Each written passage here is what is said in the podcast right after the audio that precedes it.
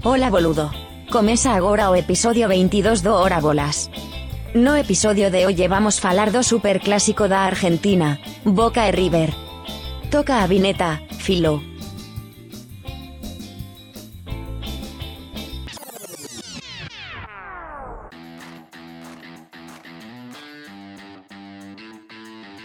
Muchas gracias, María. Empieza ahora el episodio 22 de Huera Pelotas. Ay, ay, ay. La historia del mundo llevada en la esportiva. Yo soy Fernando Tancredo, el tanque. Eu sou Felipe Lopes, El Filó. Lopes com acento e Z. Y yo soy Enrique González, el perro humano. Ainda continua com essa história, né? Deus meu. Listo, listo. Mas hoje todo mundo é irmão aqui, porque hoje a gente vai falar do super clássico argentino Boca e River. Continuando nossa série aí de grandes clássicos do mundo, já falamos de Celtic e Rangers na Escócia e hoje a gente passa para falar de Boca e River na Argentina. Mas antes de começar, sempre passar aqui para lembrar nossas redes sociais, né? A gente tá como Hora Bolas Pod no Instagram e no Twitter, Hora com H Pod POD, Hora Bolas Pod. E estamos também nas diferentes plataformas aí que você usa para escutar o nosso podcast, Apple Podcast, Google Podcast, Deezer, Cashbox e também, né, no Spotify, além do YouTube. Beleza, galera? Então sigam a gente também lá nas redes sociais Queria só aproveitar aqui para já pedir desculpa por essa introdução, né? Hoje o pessoal falando espanhol vai ser uma beleza. Sempre um grande momento, principalmente o Henrique aí com sua língua em los dientes. Y yo quería pedir disculpas también porque mi lengua no sale de los dientes. Vale, vale. Eh, como una cobra, una cobra. Tá ótimo, maravilha então. Henrique que, acreditem ou não, morou no Equador, né, gente? Falava espanhol todo dia para sobreviver. Pois é, sobrevivi, o que é o mais importante. Mas hoje, então, como eu já falei, a gente traz aqui mais um dos grandes clássicos do mundo, E River, que até para muita gente é considerado o maior clássico do mundo, né? Especialmente aí pelo tamanho, pela proporção do clássico, as duas torcidas são gigantes, dividem a Argentina e toda vez que tem e River realmente é um evento que para o país, né? Esse que é um clássico tão grande que é o clássico que popularizou a palavra clássico para clássicos de futebol. Clássico. Então, é, a palavra clássico para definir o jogo de futebol ficou famosa lá na Argentina, tanto que na Inglaterra se fala muito derby, mas clássico é uma palavra argentina e depois foi para a Espanha. Eu diria que foi para o resto do mundo inteiro. E como a gente continua aqui nessa série de grandes clássicos mundiais do futebol, acho que vale uma comparação até com Celtic Rangers, que a gente falou bastante até. Assim como o Tanque disse lá, né? Clássico bom é o que tem seu próprio nome. Esse aqui, como o Henrique explicou, ele até popularizou aí o termo clássico, por isso que ele é o super clássico argentino. E são realmente as maiores torcidas aí do país, né? Da última pesquisa que fizeram, a torcida do Boca tem mais ou menos 43% da população argentina, e enquanto o River tem 32%, então somando aí as duas, chega a 75% da torcida de futebol argentina ou seja, três a cada quatro argentinos torcem para River ou Boca.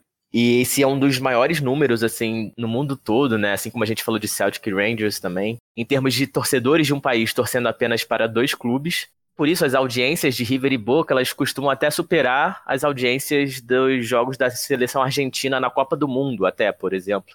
Justamente porque tá todo mundo ali querendo ver esse jogo que para o país é, por isso, chamado Super Clássico. É, mas verdade seja dita, né? Hoje em dia, você assistir o Boca jogar com o River, pelo menos tem alguma chance do teu time ganhar, né? Assistir a Argentina, hoje em dia não tá dando muita sorte, não. Eu ia falar que é exatamente isso. A Argentina você já sabe que vai perder na Copa do Mundo. Não tem por que assistir, né? É. Mas então no episódio de hoje, a gente conta um pouco da história de ambos os times, né? Tanto de Boca como de River. E depois falamos um pouco aí dos estádios, né? Que também marcam bastante aí os dois times. E de alguns eventos aí que marcaram tanto negativamente como positivamente esse super clássico. É, não é porque não tem a rivalidade ideológica e religiosa de Celtic e Rangers que não tem porradaria, né? Ah, é clássico que é clássico sempre tem uma história aí meio triste. Tem que ter o quebra-pau. Já que o tema é rivalidade hoje aqui, eu passo a bola para um dos meus rivais. Vai lá, Filó. Pero somos todas hermanos? É, aqui tem os dois, tem rivalidade e tem hermanos também. Antes de começar, acho que vale aqui, né, a gente fazer aquela velha pergunta para quem vocês torcem aí no Super Clássico Argentino. Olha, por ser torcedor do Vasco, né? Eu tendo a torcer pro River. Tem a camisa aí parecida com a do Vasco e até tem algumas outras ligações aí com o Vasco, né? Gol do Juninho. Isso, isso. Até em termos de torcida também, muitas vezes é, é uma torcida mais parecida com a do Vasco aqui no Rio. O tanque deu a opinião dele como vascaíno, né? Eu, como brasileiro, torço é para que os dois se explodam, porque eu não torço pra argentino nenhum. Mas lógico eu também tenho um carinho especial pelo River, né? Tem ligações muito fortes com o Flamengo, gol do Gabigol. Mas é que na Argentina eu sou São Lourenço, Independiente, Estudiante, qualquer um menos os dois. Eu vou no gabarito aí do tanque, também gosto mais do River por todos esses mesmos motivos. Convidar também os nossos ouvintes a responderem a gente lá no Twitter ou no Instagram para quem vocês torcem aí no Super Clássico Argentino. E pode ser para ninguém também, que nem o Henrique, torcer para cair uma bomba lá em Buenos Aires. Mas aí só metaforicamente. é perigoso você pedir por uma bomba. Porque a, chance de aparecer é grande. Ah, vai ter um argentino ouvindo a gente e vai falar: buena ideia. Aliás, o Era Pelotas é muito famoso lá na Argentina, então fica aqui nosso abraço para os nossos irmãos argentinos. Um abraço. Um grandíssimo abraço. Venga.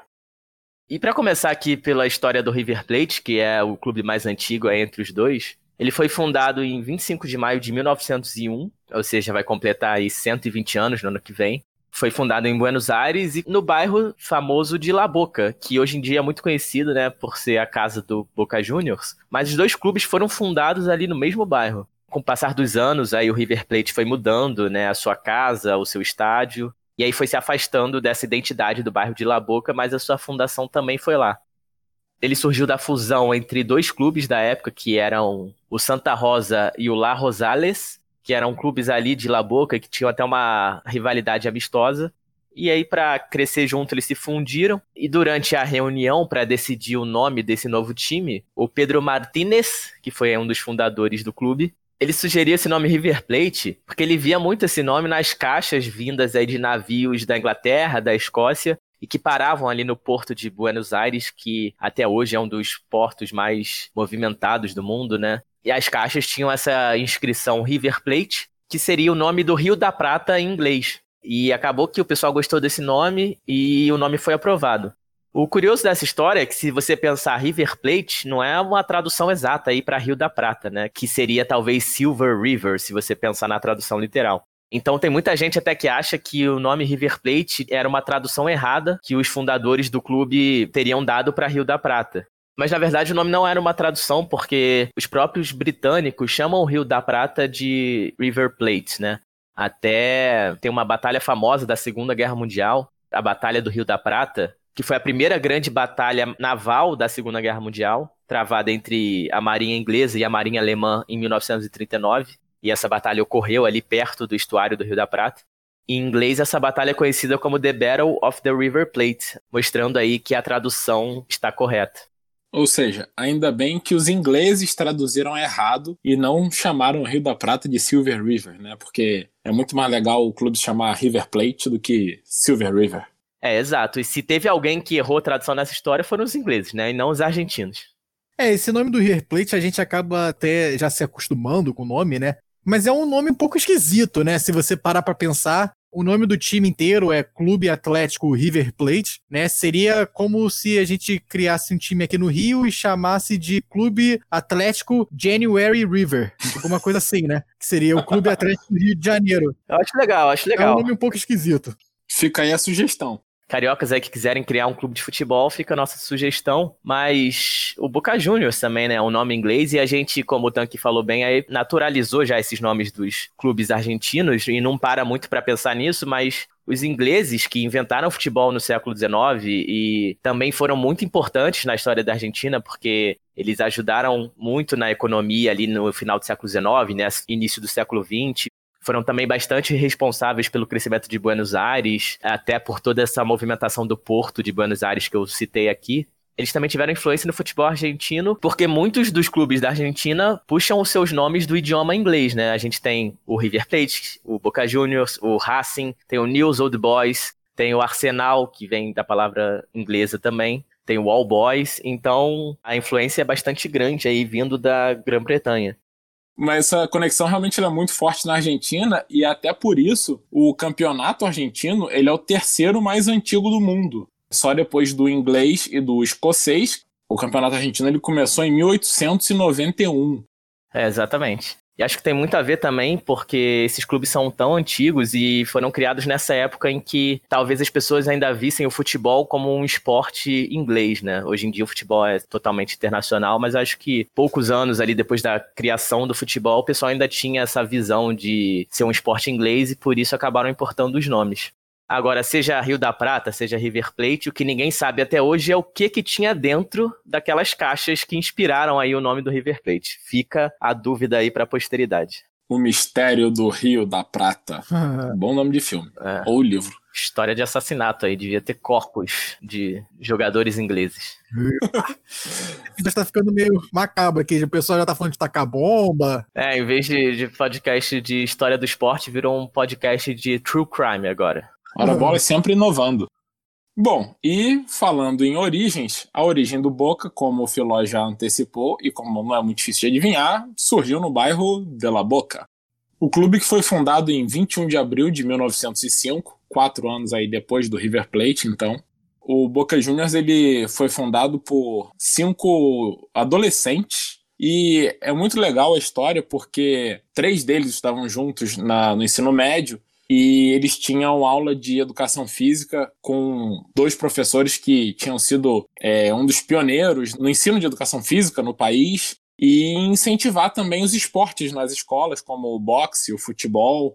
E aí eles então um dia saíram lá da escola empolgados e decidiram criar um time, time de futebol. E foram lá falar com os amigos do bairro deles, juntaram-se esses três mais dois e decidiram criar um clube.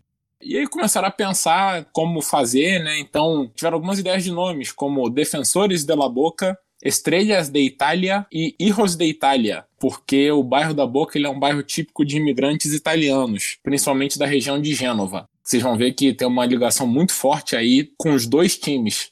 Mas por fim decidiram ficar com Boca Juniors. Afinal, todos eles ali eram júniors mesmo, né? Um nome bem apropriado para os fundadores e queriam que um deles, o Esteban Balieto, fosse o primeiro presidente. Só que, como um adolescente, não podia ser presidente de nada. E aí trouxeram então Luiz Cerezo para ser o presidente, mas os cinco continuaram participando, tanto que fizeram parte do, da direção lá do clube e foram jogadores no primeiro jogo. Afinal, todos os clubes na época eram bem amadores, então o jogador também era técnico, diretor e tudo mais.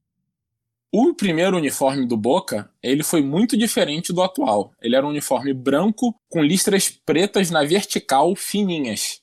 É, na verdade, tem até um boato que diz que a primeira versão dos primeiros jogos era um uniforme todo rosa, mas isso não é confirmado. E logo depois eles começaram a variar, passaram por vários uniformes. Teve um todo celeste, né, como se fosse a camisa azul celeste do Uruguai. Teve um outro com azul mais escuro, um de faixas brancas e azuis. Até que em 1910 eles resolveram então criar uma bandeira para o clube. E aí eles não conseguiam se decidir em como seria essa bandeira, quais cores seriam. Então eles foram para o Porto de Buenos Aires, que é até interessante que você vê a influência do Porto de Buenos Aires na formação dos dois times, né? Então resolveram que o primeiro navio que entrasse no porto, as cores do clube seriam as cores daquele navio, da bandeira do país daquele navio. E entrou então o Drottning Sofia, que era um navio sueco e, portanto, de bandeira azul e amarela. Foi aí que surgiu tanto a bandeira como as cores do Boca azul e amarelo.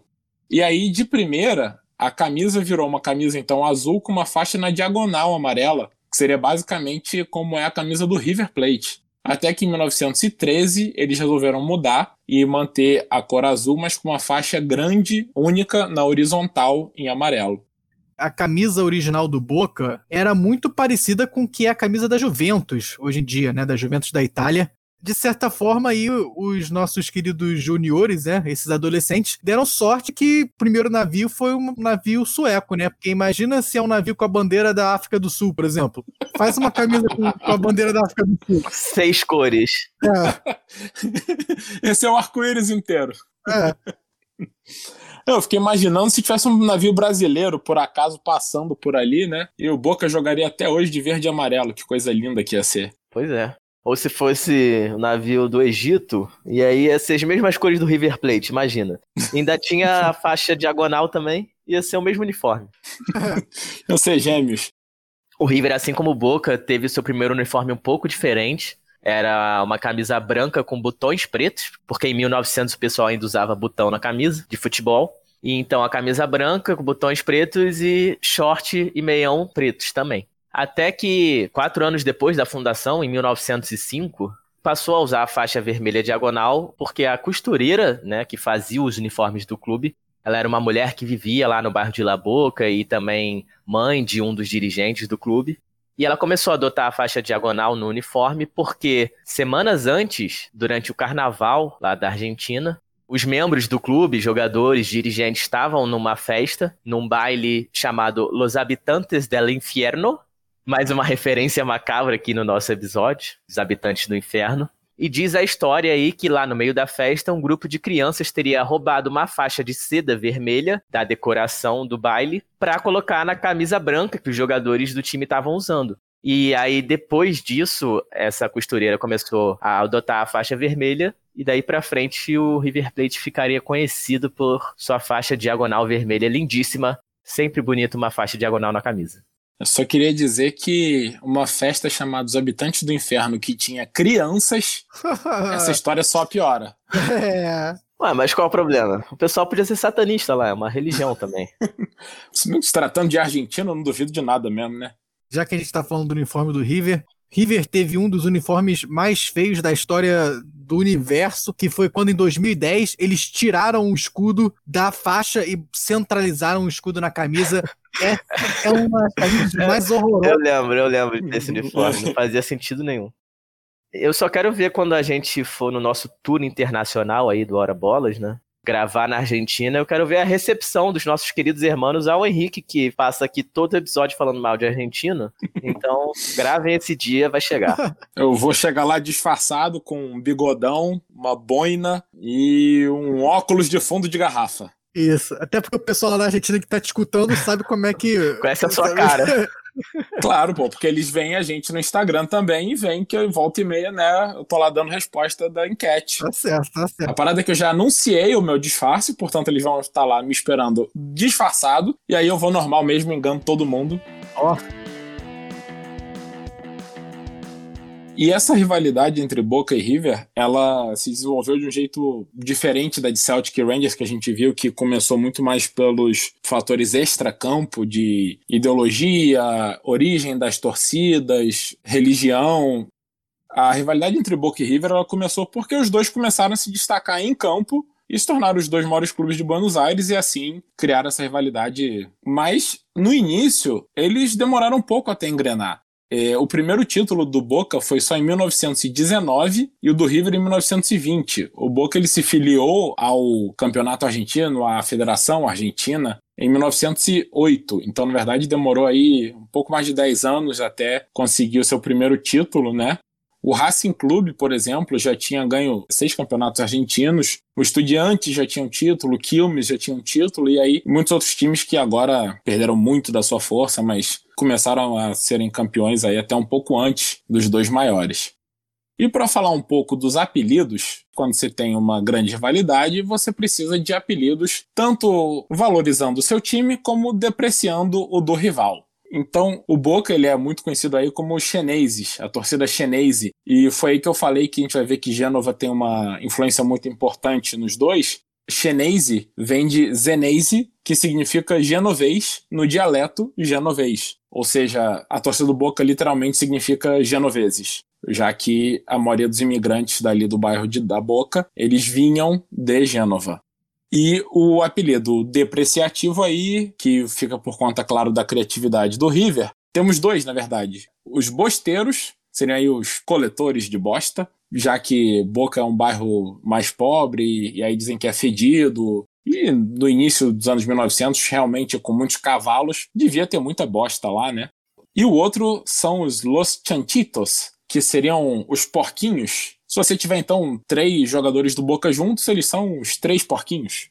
É, aliás, Chantitos, que é literalmente porquinhos, o conto de fadas Os Três Porquinhos, em espanhol se chama Los Tres Chantitos. E aí você vê que os dois apelidos são mais ou menos a mesma ideia, né? Ou é o porquinho, ou é o coletor de bosta, o bosteiro. Que, aliás, fica aí a sugestão, porque essa é uma palavra genial e deveria existir em português também. É bom, né, xingar o outro de bosteiro. Seu bosteiro. Sai daqui, seu bosteiro. Já pelo lado do River, o apelido mais tradicional aí é de milionários. Os torcedores do River são os milionários, os jogadores, o clube inteiro. Mas o detalhe é falar aquele missionário. Missionário, missionário. É. Missionários. Missionários eu acho mais bonito. É, é missionários mesmo que eles falam. Tem os bosteiros e tem os missionários, né? É isso aí. De um lado é o número 2 e do outro é o número 1. Um. Mas esse apelido aí de milionários, ou missionários, muita gente, até de fora da Argentina, aqui no Brasil, também acaba achando que é porque se criou essa ideia, né, de que o River é um clube mais da elite, enquanto o Boca é um clube mais do povo, o que não é muito verdade, assim, como a gente falou, os dois clubes têm torcidas gigantes, então, em todas as classes sociais. Durante um período, lá no início do século XX, até o River tinha, assim, uma torcida que era parte aristocrática e tal, mas ao longo dos anos isso foi se diluindo. E o apelido Milionários não vem da torcida do River ser considerada mais rica, né? E sim porque em 1932 o time contratou o jogador chamado Carlos Peucelli por 10 mil pesos, que na época era uma quantia assim absurda. Depois, no mesmo ano, contratou o Bernabé Ferreira, que foi um dos maiores jogadores aí do clube, por 35 mil pesos naquela época, os jornais e as próprias torcidas falaram que essas contratações eram coisas de milionários. Então, daí que vem esse apelido que o clube desde então tomou para si. É, o River começou também no bairro da Boca, mas aí depois ele se muda para o bairro de Núñez, e realmente parece que nesse começo aí do século, o River, pelo menos financeiramente, deu mais certo do que o Boca, né? Então o River era realmente um time com muito dinheiro, e por isso acabou ganhando esse apelido de milionários, que fica até hoje, né? Eu só acho que 10 mil seriam milhardários, né? Porque é de mil, né? De milhão. Mas ainda bem que jornalistas lá, eles também foram burros igual os ingleses que traduziram Rio da Prata errado e falaram milionários que soa melhor do que milhardários. Aí o Henrique xingando argentino de graça mais uma vez. É que naquela época nem existia essa opção de milhões de pesos, entendeu? Eu não sabia que era isso. 10 né? mil pesos já era muita coisa. E o outro apelido do River, que assim como o Bosteiros aí do Boca também tem sua origem depreciativa, é o Galinas, ou Gachinas, né? Que seriam aí os galinhas. Mas o legal é que, assim como a torcida do Boca se apropriou do Bosteiros, a torcida do River também se apropriou do termo Galinas e se chama assim sem problema. Mas a origem dele vem de 1966, quando o time vencia a final da Libertadores contra o Penharol do Uruguai por 2 a 0 estava garantindo o título, e acabou levando a virada para 4 a 2 e foi vice-campeão. E aí no jogo seguinte, pelo Campeonato Argentino contra o Banfield, a torcida do Banfield soltou uma galinha no gramado para provocar o River, né? Porque galinha em muitos países, não tanto no Brasil, mas na Argentina ou nos Estados Unidos, por exemplo, tem esse sentido de ser um animal covarde. Então, é, o River teria sido covarde porque deixou o Penharol virar aquele jogo e daí que vem o apelido de Gachinas. É, aliás, você vê que realmente tem sentidos muito diferentes você chamar um homem no Brasil de galinha ou você chamar um homem na Argentina de galinha, né? Realmente. Não, eu só queria dizer que no episódio passado a gente ofendeu os bodes e agora ofendeu as galinhas. Então vamos proteger as galinhas também. Daqui a pouco as organizações de maus tratos aos animais vão estar atrás das equipes, na verdade. Não de nós, né? Nós somos defensores. Aqui no Hora Bolas defendemos animais. Exatamente. Eu quero ver a Associação dos Protetores de Argentinos quando vai bater aí na porta da casa do Henrique. Essa eu quero ver. Mas isso aí não existe. Quem é que vai defender argentino no mundo? Pelo amor de Deus. Uma coisa interessante da história do River é que as cores da camisa do River, o branco e vermelho, eles também se referem a Gênova, já que eles têm a origem no bairro da Boca, imigrantes italianos genoveses. A bandeira de Gênova, ela é branca com uma cruz vermelha. E assim, o River então adotou essas cores para serem as cores do clube. Bom, a gente falou muito do quanto eles são grandes na Argentina e da rivalidade interna lá, mas eu acho legal falar também de quando eles começaram a tomar o mundo. E isso começou quando, em 1925, a Associação de Futebol Argentina, para aproveitar a grande sensação que foram os uruguais nos Jogos Olímpicos de 24, quando eles foram campeões, a Argentina então decidiu mandar uma equipe para a Europa para fazer uma excursão só que não conseguiam decidir como ia ser feito isso, quem ia, quem não ia, até que o Boca se voluntariou aí, se ofereceu para ir. Não era uma equipe só de jogadores do Boca, tinham 12 jogadores do Boca, mas tinham também cinco de outras equipes. Esse time foi para a Europa e ele jogou 19 partidas, tendo 15 vitórias, um empate e três derrotas. Isso já é um, uma marca muito boa por si só, mas não foi como se eles estivessem enfrentando times pequenos. Eles bateram o Atlético de Madrid, Real Madrid, o La Coruña duas vezes, Real Sociedad, teve um empate com o Bayern de Munique em 1 a 1 e venceram também um combinado de Paris, que eram todos os grandes jogadores aí da França. E teve inclusive o jogo contra o Real Madrid, que tinha a presença do rei da Espanha, o rei Alfonso XIII, que a gente tanto falou aí no nosso episódio 3, o episódio dos clubes reais da Espanha. Foi 1 a 0 para o Boca Juniors contra o Real. E aí, ao voltar para a Argentina, o Boca ganhou inclusive um troféu chamado Copa de Honor, que foi em homenagem a essas vitórias nessa grande excursão aí. Mas essa excursão também foi muito importante por um outro motivo.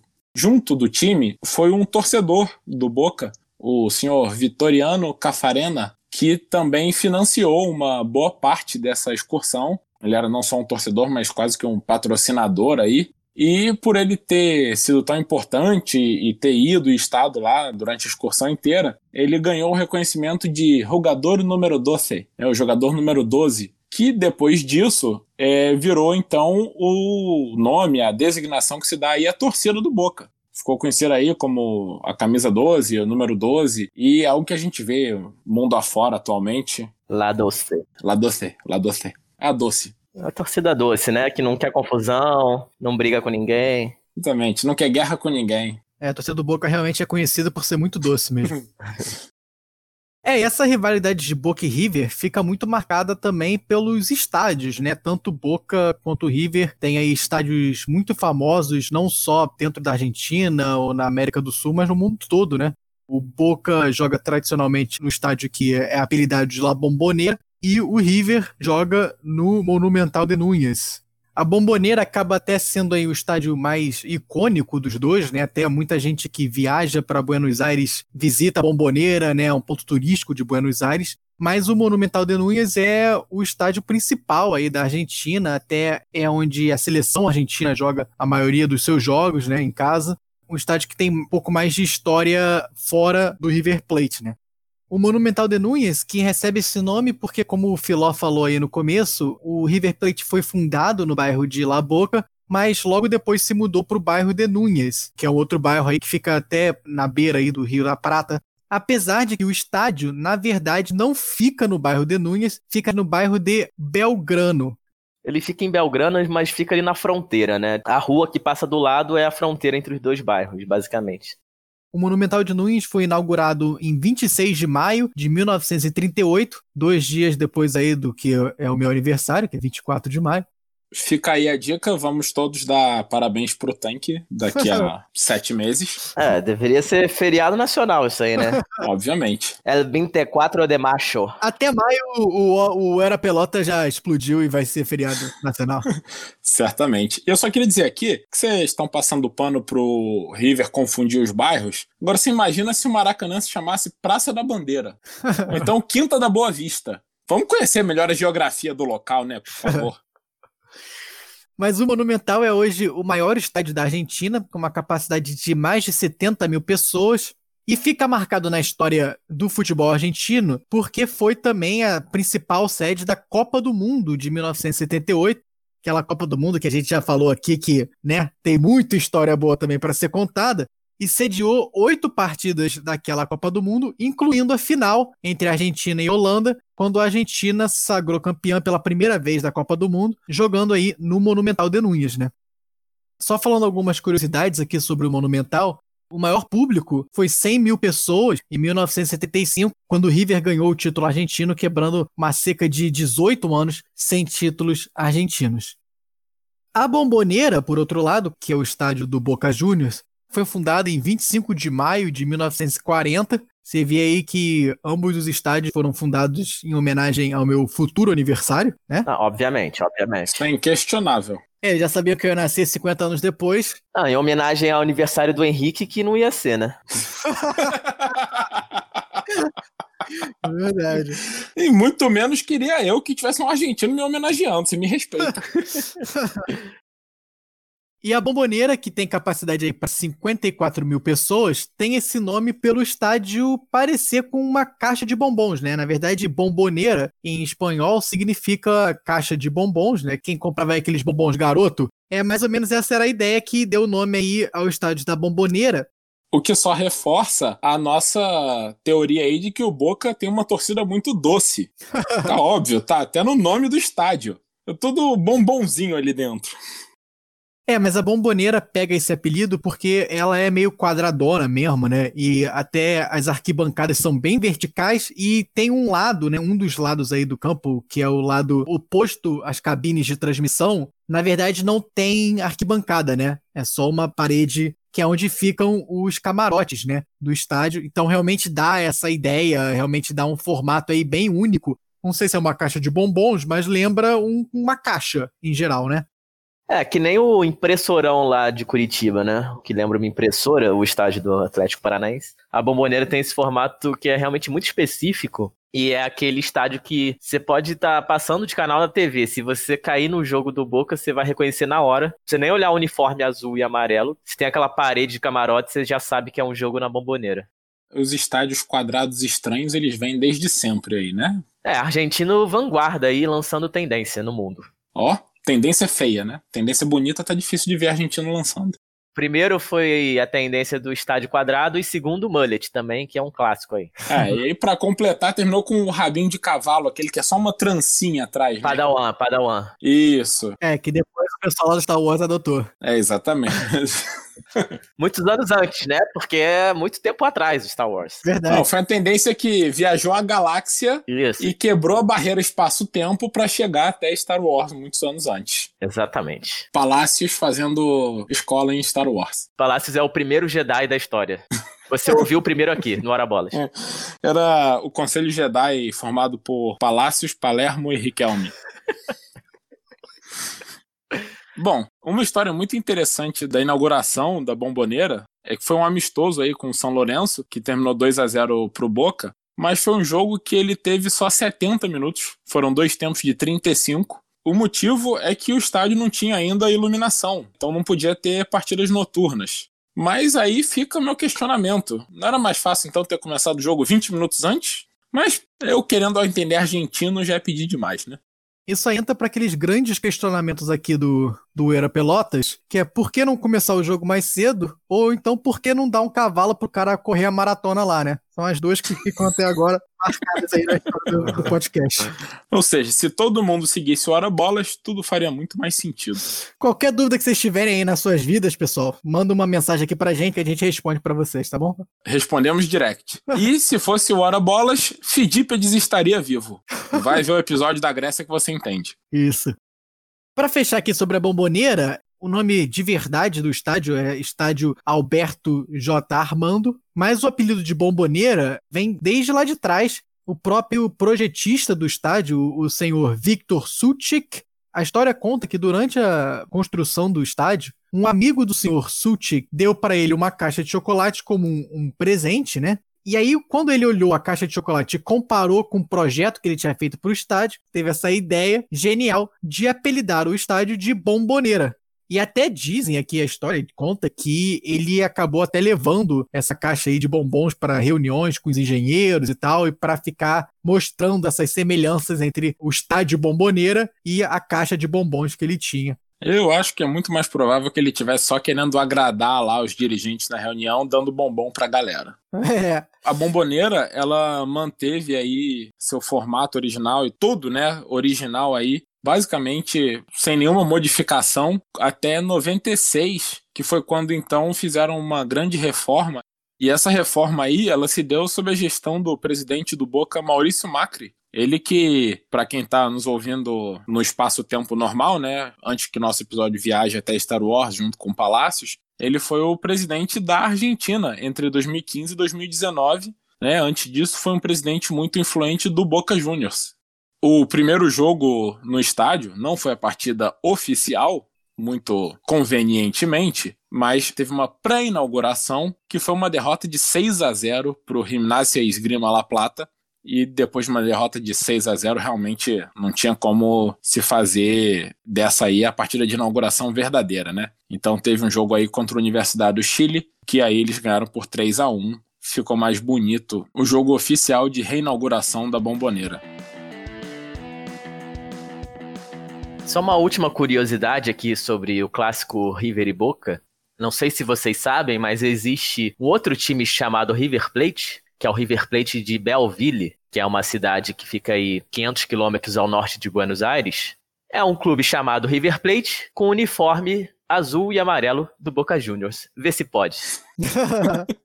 Mira se se pode. Isso aí é a, a, amizade proporcionada pelo futebol, né? O futebol sempre gera aí muitos casos lindos de união e esse aí é um deles. Isso aí é a rivalidade do mundo paralelo, isso sim, né? E o River Plate de Belleville foi fundado em março de 1923, ou seja, um clube antigo e tradicional, que já está quase centenário. E diz a história que quando os cidadãos lá da cidade de Belleville foram fundar o clube, tinha muitos torcedores, tanto do River quanto do Boca entre eles, então eles decidiram fazer essa união, colocaram os nomes dos times num chapéu e decidiram o que sair primeiro é o nome do time, o que sair segundo são as cores. Saiu o River primeiro e assim surgiu o River Plate azul e amarelo. Democrático, democrático. Uma história bonita aí entre River e Boca, quem diria. Mas você falou aí do, do outro clube chamado River Plate, eu achei que você ia falar do, do outro grande River do mundo aí, né? Que é o River Atlético Clube do Piauí. Sim, claro. Fundado em 46 aí, é o grande campeão do Piauí cujo maior rival é o Esporte Clube Flamengo e cujo mascote é um galo. Então você vê que é um clube que faz homenagem aí a vários outros clubes do futebol e que tem o apelido de Eterno Campeão. É, então fica aí o nosso abraço lá pro pessoal de Teresina, no Piauí. Mas para falar aqui de algumas estatísticas do Super Casco entre River e Boca da Argentina, a gente passa pro nosso próximo segmento. Jogos clássicos. No segmento Jogos Clássicos dessa semana, a gente dá uma passada nas estatísticas dos jogos aí durante a história entre River e Boca e vamos focar em alguns episódios aí, né, tanto negativos quanto positivos da história desse confronto. Só para dar uma passada geral, na história são 251 jogos entre Boca e River, com 89 vitórias para o Boca, 83 vitórias para o River e 79 empates. O Boca marcou 327 gols, enquanto o River marcou 308 gols. É um confronto aí extremamente disputado, né? É bem pequena a, a diferença entre os dois times. É, falando aqui de títulos, o Boca tem 34 títulos da primeira divisão argentina e o River tem 36. River também que tem aí o título da segunda divisão argentina, né? Porque caiu lá em 2011 e acabou ganhando o torneio em 2012. Já em relação a títulos internacionais, o Boca tem seis títulos da Libertadores, enquanto o River tem quatro, mas ganhou aquele título que a gente vai falar daqui a pouco, a final entre Boca e River. Além do Boca ter três títulos de Mundial, enquanto o River só tem um título de Mundial. Voltando mais uma vez à comparação aqui com o Celtic Rangers e aproveitando aqui para chamar quem está ouvindo a gente a ouvir esse episódio, se você ainda não ouviu, é o nosso episódio 16 e tem muitos comparativos legais, por isso a gente recomenda. Assim como a gente falou lá que a rivalidade era muito grande e isso refletia nos títulos, né? Aqui também a gente vê um equilíbrio gigante são os dois maiores campeões da Argentina, são dois dos maiores campeões do continente sul-americano, e mesmo assim, número de vitórias no clássico e número de títulos é muito, muito equilibrado, o que ajuda aí também nessa rivalidade. Somando todos os títulos, o Boca tem 69, enquanto o River tem 66. Então é um equilíbrio realmente impressionante. É, mas eu acho isso até impressionante por outro lado, que é o quanto de títulos eles ganharam, embora existam muitos outros times grandes e bons na Argentina. Não que eles sejam do nível de Boca e River, mas mesmo assim, Boca e River têm mais de 30 títulos cada um. É, o terceiro é o Racing, com 18, né? Metade aí do River Plate, que é o maior campeão, então realmente é uma grande diferença. Isso que lá na Argentina também tinha título para todo mundo, porque durante muitos anos aí a gente tinha dois campeonatos por temporada, então era uma moleza ser campeão argentino, basicamente. É, isso é verdade. Eu tento não criticar a Argentina, mas é difícil. E o superclássico argentino não poderia também deixar de ter suas grandes tragédias, grandes brigas, tretas, confusões, pancadaria e tudo mais que tem direito, bomba aí que a gente citou, explosão. E entre essas dezenas de confusões entre River e Boca e as duas torcidas, a gente escolheu uma aqui para contar mais, que é considerada até hoje a pior tragédia da história do futebol argentino, conhecida como La Tragedia de la Puerta Doce ou a tragédia do Portão 12. É, isso não é uma referência à torcida doce do Boca Juniors. Não é a porta doce da bomboneira, não. a porta feita de açúcar, né? Assim, igual conto de fadas. Isso. É o Portão 12 do Monumental de Nunes. E essa tragédia aconteceu num jogo em junho de 1968, no Superclássico entre River e Boca. O jogo em si não foi nada demais, terminou em 0 a 0 um jogo ruim, chato. Só que aí, depois da partida, a torcida chinese, que como a gente explicou é a torcida do Boca aí, estava saindo do estádio, que tinha recebido mais que 90 mil pessoas para esse jogo. Só que a saída deles, que era ali pelo portão 12, estava travada. O portão não foi aberto pela organização ali do estádio, diversas catracas estavam travadas começou aquela confusão, também já estava todo aquele clima acirrado entre as torcidas, então o pessoal começou a empurrar, empurrar e teve aquela aglomeração e atropelamento, né, dos torcedores, que acabou aí com 71 mortos da torcida do Boca. Muita gente morreu pisoteada ou até caindo das arquibancadas ou sufocadas. E o mais triste dessa tragédia é que todo mundo saiu impune, né? Ninguém foi culpado, ninguém foi preso, nem processado. O River e a Associação Argentina de Futebol chegaram a dar quantias grandes em dinheiro para as famílias das vítimas, mas o caso foi esquecido, não foi nem para a justiça, nem o próprio Boca Juniors quis seguir com esse caso judicialmente e ficou marcado aí como uma história triste no futebol argentino desse clássico entre River e Boca. É, essa é uma história bem triste, como o Filó falou aí, foram 71 pessoas mortas nesse incidente e mais de 150 pessoas feridas. É realmente aí um desastre horrível na história desse clássico. Teve uma investigação após o incidente, né, para tentar descobrir exatamente o que, que aconteceu, por que, que o portão estava fechado e como, na verdade, aconteceram essas mortes, né? Não se chegou a nenhuma conclusão. Até hoje não se sabe muito bem o que, que aconteceu, por que, que o portão estava fechado. É, existem algumas outras teorias aqui, mas assim, é realmente triste. E a gente vê, inclusive, no River e Boca, uma tragédia recente, que foi a final da Libertadores de 2018. River e Boca, que são clubes tradicionalíssimos na Libertadores também, eles nunca tinham se enfrentado numa final. Já tinha ocorrido semifinal entre River e Boca em 78, também em 2004, que foi até uma disputa muito emocionante, que foi para os pênaltis. É, o River empatou nos acréscimos já do segundo jogo, e aí nos pênaltis o Boca passou para a final mas eles nunca tinham se enfrentado na final. Então tinha muita expectativa para essa primeira final da Libertadores do Super Clássico na história. E o primeiro jogo foi 2 a 2 na Bomboneira, né, um jogo muito disputado, tenso. Então, obviamente, o segundo jogo tinha ainda mais expectativa, mais tensão.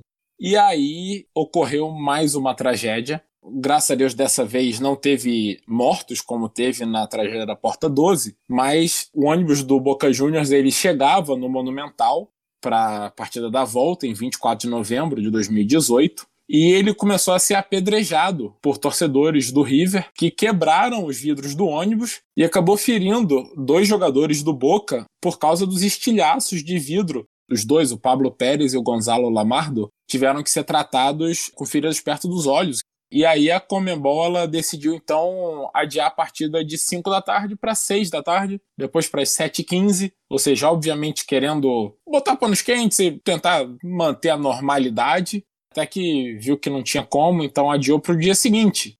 E aí chegaram a abrir os portões para que os torcedores entrassem no estádio para o jogo, até que a Comembol finalmente é, atendeu a um pedido do presidente do Boca, o Daniel Angelici, e decidiu suspender então a partida de vez, digamos, naquele final de semana, porque obviamente não tinha clima, não tinha nem uma garantia de segurança para os times, né, e para os torcedores. Então a partida finalmente foi mudada para Madrid, para o Santiago Bernabéu, em 9 de dezembro, duas semanas depois. Permitiram a entrada de público dos dois times, porque sendo na Espanha, obviamente, você não teria uma massa tão grande, seria muito mais fácil controlar. E aí o River Plate ganhou por 3 a 1 o jogo e foi campeão. Mas é uma mancha bem grande, porque eu acho que todo mundo se lembra aí desse ataque ao ônibus, dessa confusão toda, e não do que deveria ter sido lembrado, que era a primeira final do Super Clássico na Libertadores acho que vai ficar marcada aí na história do futebol mundial, né? Essa final aí da Libertadores. Mas é interessante a gente ver que essa final aí da Libertadores entre River e Boca foi apenas a terceira final na história do confronto, né? River e Boca, como a gente já falou aí, se enfrentaram mais de 250 vezes, mas apenas três vezes eles se enfrentaram decidindo o título. A primeira vez foi na final do Campeonato Nacional Argentino, em 1976, quando o Boca ganhou do River por 1 a 0 e aí, depois disso, foi bem mais recente, na final da Supercopa da Argentina em 2017 já, com a vitória do River Plate sobre o Boca. E aí, apenas a terceira vez que esses times se enfrentavam numa final foi a final da Libertadores de 2018, jogando lá em Madrid, né? No jogo que até foi para prorrogação. O jogo em si foi bom, né? Assim, os dois confrontos foram muito acirrados, é, bem laicar. Eu até questiono um pouco aí a, a decisão da Comembol de mandar esse jogo para Madrid. Realmente perdeu bastante a graça aí desse jogo. É, a Comembol, como a gente já criticou aqui algumas vezes, né? Nesse caso, acho difícil julgar, porque assim, tinha muita expectativa de confusão entre as torcidas na Argentina e talvez até em outros países da América do Sul, né? Se o segundo jogo fosse disputado talvez no Rio, por exemplo, no Maracanã, ou onde quer que fosse. Mas em termos de futebol, realmente foi uma final bem interessante, né? Principalmente o segundo jogo, até por ser em Madrid, apesar de ser ruim por um lado, né? Você afastar a final da América do Sul o Santiago Bernabéu é um estádio incrível e foi interessante ver uma final da Libertadores sendo jogada na Europa. E acho que volta até o que a gente já falou aqui, né? Da Comebol ter sido aí referência para a criação da UEFA. Acho que o ciclo se fecha quando a final da Libertadores é jogada para um público espanhol no estádio do maior campeão da Champions League, que é o Real Madrid. E um sucesso de público, né? Sim, foram mais de 62 mil torcedores presentes no Santiago Bernabéu o jogo que foi 3 a 1 pro River, com dois gols na prorrogação. Um jogaço, né? Eu acho que esse jogo é maravilhoso, mas ele fica muito manchado porque ninguém vai se esquecer nunca da confusão anterior. Mas com isso, então, a gente chega aqui ao final do nosso 22 episódio, pedindo aí para você dar a sua opinião nas suas redes sociais, se você curtiu essa ideia, a gente falar de diferentes clássicos aqui, né? Já falamos de Celtic Rangers, já agora estamos falando de Boca River, então mande aí suas sugestões de outros clássicos que você gostaria de escutar aqui. Não necessariamente apenas do futebol, né? Podem ser grandes clássicos aí da NBA, MLB, se vocês curtirem. Lá nas nossas redes sociais, que só para passar aqui de novo, Hora Bolas Pod, Hora com H Pod POD, tanto no Instagram como no Twitter. Então qualquer coisa manda pra gente lá que a gente responde. Combinado? Beleza, então. Agradeço aqui os meus co-apresentadores. Obrigado, Filó. Obrigado, Henrique. Obrigado aí, pessoal, que ouve a gente. Hasta luego, muchachos. Tem que manter a tradição dos animais, né? Eu não sei mais o que falar, só, só encerra aí, velho. Só encerra, só encerra. Bom, muito obrigado a todos que nos ouviram. Peço desculpa aqui a qualquer animal que tenha sentido ofendido. Os argentinos não, deixa eles pra lá mesmo. Muito obrigado por nos ouvir mais uma vez e até a próxima. Henrique é aquele moleque galinha, né? que é isso, você me respeita? E pros argentinos aí que nos ouvem, que com certeza são muitos, nós gostamos de você, tá? Não ouve o que o Henrique fala, não. Abraço, galera. Muitas graças, hermanos. Até semana que vem.